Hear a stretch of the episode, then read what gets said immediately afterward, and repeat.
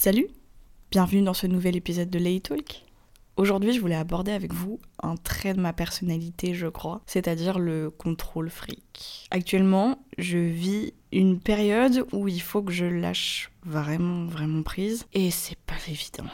C'est pas évident, c'est pas traumatisant non plus, mais ça me fait me poser de réelles questions sur à quel moment j'en suis arrivée à être à ce point contrôle fric, puisque j'ai l'impression que c'est quelque chose de sain quand même je voulais vous donner une définition du contrôle, mais pour moi, ça a quand même une connotation de quelque chose de protecteur. Si tu veux être contrôlant, c'est que tu veux éviter qu'il t'arrive des choses dramatiques, ou non, mais juste sécuriser ta famille, ta personne.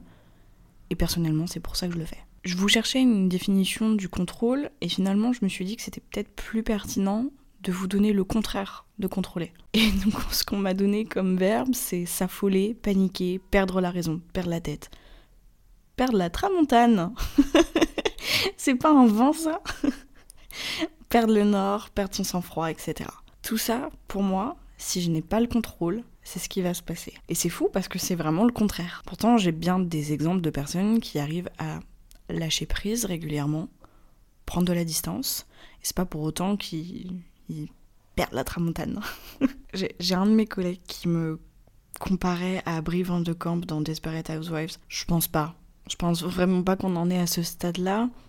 Juste, moi, le contrôle dans ma personnalité est devenu quelque chose qui m'empêche de me lâcher, de vivre pleinement, ça on en a déjà parlé, d'avancer.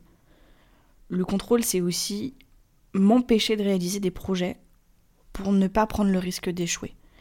Et je sais que ça paraît ridicule, mais c'est vraiment ce que je ressens à chaque fois. Parce qu'en fait, si j'échoue, ça veut dire que j'ai pas le contrôle de la situation, que je vais me mettre à mal devant des gens et je vais finalement pas tenter d'être face à mes incompétences ou à mes possibles incompétences. Je n'ai pas envie de me montrer faible face à certains. Ce qui est assez paradoxal parce que j'ai aussi une grande empathie pour les gens, je suis quand même assez hypersensible.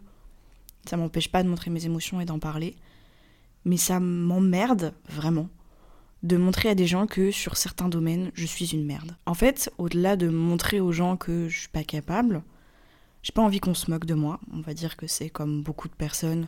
Voilà, les années collège-lycée n'ont pas toujours été évidentes. Les moqueries ont fusé. Et en fait, j'ai plus envie de me retrouver face à ce type de situation. Typiquement, par exemple, le sport. Je me souviens que j'avais pas envie d'aller en sport parce que je savais que j'étais pas forcément douée avec mon corps. Euh, que je pas forcément. Je suis très maladroite, par exemple. Je sais qu'il y a des gens qui étaient très forts, très grands, très compétentes. Esprit d'équipe, compétitif et tout. Moi, j'ai pas du tout euh, l'esprit de mauvaise joueuse ou, ou l'esprit de compétition. Moi, la compétition, je l'ai envers moi-même, mais pas avec les autres. J'aime pas ça. Si quelqu'un veut être en compétition avec moi, je lui laisse toute la lumière parce que ça ne m'intéresse pas. Pareil, les travaux de groupe, j'étais souvent très impliquée parce que je voulais pas que les gens pensent que j'étais nulle. Mais tous ces trucs-là, à chaque fois quand j'ai peur de montrer aux gens mes, incapacités, c'est surtout que j'ai pas envie de me montrer à moi-même, au-delà des gens. Parce que dans, dans le fond, la vie des gens, j'en ai quand même des fois rien à faire. Mais me montrer à moi-même, devant des gens, que je suis pas capable de faire tel sport, de faire telle activité, d'avoir tel type de raisonnement, ça m'emmerde. Vraiment, ça me fait chier. On en a déjà parlé, mais de vouloir être une enfant parfaite, etc., c'est quelque chose encore qui est ancré d'une certaine manière en moi, et j'ai l'impression que le contrôle en est la dernière étape. Quand je vous dis que je veux pas tenter certaines choses, c'est que même euh, des fois je me braque. J'ai pas un caractère trop de merde. Enfin, je considère que je suis quand même sympa à vivre. Par contre, vous m'avez jamais vu essayer d'apprendre à conduire. C'est-à-dire que j'apprenais avec l'auto-école, et puis après, on m'avait proposé d'être en, en conduite supervisée. Ce qui faisait que je conduisais une voiture de mes parents. En revanche, c'était un très joli kangou. la fierté de mon père. Et mon père absolument pas pédagogue. Ce qui fait que j'ai calé deux fois. Et je me suis braquée. Je me suis dit, je ne saurais jamais conduire. J'ai pas envie. Et vraiment, c'est très très paradoxal parce que je peux me battre pour des projets comme voilà, la sélection au master, j'arrête pas de vous en parler. Euh, de savoir ce que je veux dans la vie, de me battre pour mes projets. L'appartement à Lyon, je me suis battue. Trouver un travail aussi. Pour plein de choses. Mais par contre,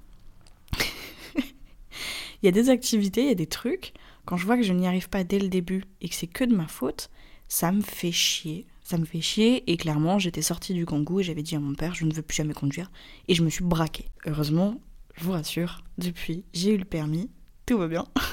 pour vous donner un exemple un peu plus actuel, la semaine prochaine je pars en déplacement pour le travail. j'ai l'impression d'être une daronne en ayant ce genre d'expression mais j'ai une formation la semaine prochaine et je ne pars avec aucun de mes collègues d'ici. Il n'y a que moi. En fait, j'ai un, une sorte de nouvelle fonction qui s'ajoute, qui fait qu'il faut qu'on me forme, et on va former plusieurs personnes de chaque campus de l'école à laquelle je travaille, et je dois aller sur Paris. Ce qui est un super avantage parce que c'est vraiment pas loin de, de proches de ma famille en fait, de ma famille, c'est pas de proches, c'est de ma famille. Donc je vais pouvoir les voir. Mais jeudi, j'ai la formation de 10h à 18h et j'ai vraiment pas envie d'y aller. Pourquoi j'ai pas envie d'y aller? C'est pas la flemme, hein, parce que c'est pas moi qui paye l'aller-retour en train, c'est vraiment mon taf. Mais j'ai pas envie d'y aller parce que je sais pas comment ça va se passer. Je, je, ne connais pas les locaux, je ne connais pas le trajet. Et c'est chiant parce que du coup, on dirait une personne angoissée. Mais il y a plein de fois où je me suis déplacée sur Paris, je me suis déplacée sur Lyon sans savoir où j'allais. Sauf que là, il y a vraiment toute une dynamique de je vais passer toute ma journée avec des gens que je connais pas Là, franchement, j'ai l'impression de revivre ma journée d'appel, pour vous dire. Sauf que là, je vais devoir parler avec ces gens. Parce que c'est des collègues d'autres campus. Je vais devoir me sociabiliser. Ce qui est le plus compliqué, c'est que, c'est-à-dire que je me monte la tête avant. Et une fois arrivé le jour même, il suffit que je n'y pense pas ou que je me détache deux secondes, genre juste que je me dise bah t'y vas, tu te fous un coup de pied au cul et tu verras bien. De toute façon, dans tous les cas, je suis obligée d'y aller. Hein. Vraiment, j'ai pas d'autre solution. J'espère que je vais pas être comme une godiche, comme un, petit oisillon perdu dans cet endroit que je connais pas. Je sais pas par où rentrer, je sais pas s'il y a des codes d'accès, j'en sais rien. Et j'ai personne avec moi de mon taf. Donc ça va être épique, vraiment. Et ça, c'en est un parfait exemple de je suis contrôle fric dans ce sens-là. Je suis contrôle fric parce que j'aimerais m'adapter aux situations, j'ai pas envie, surtout, et à moi-même de me retrouver dans des situations où je me retrouve un peu bébête. Vraiment, sans mentir, cette année, je veux évoluer. Et c'est pour ça que je dois faire la Yes Girl. Tu viens avec moi à la salle? Oui. tu tentes cette activité avec nous? Oui. Tu viens, on part là-bas? Oui. Et je pense que c'est quelque chose que je vais appliquer toute l'année 2024.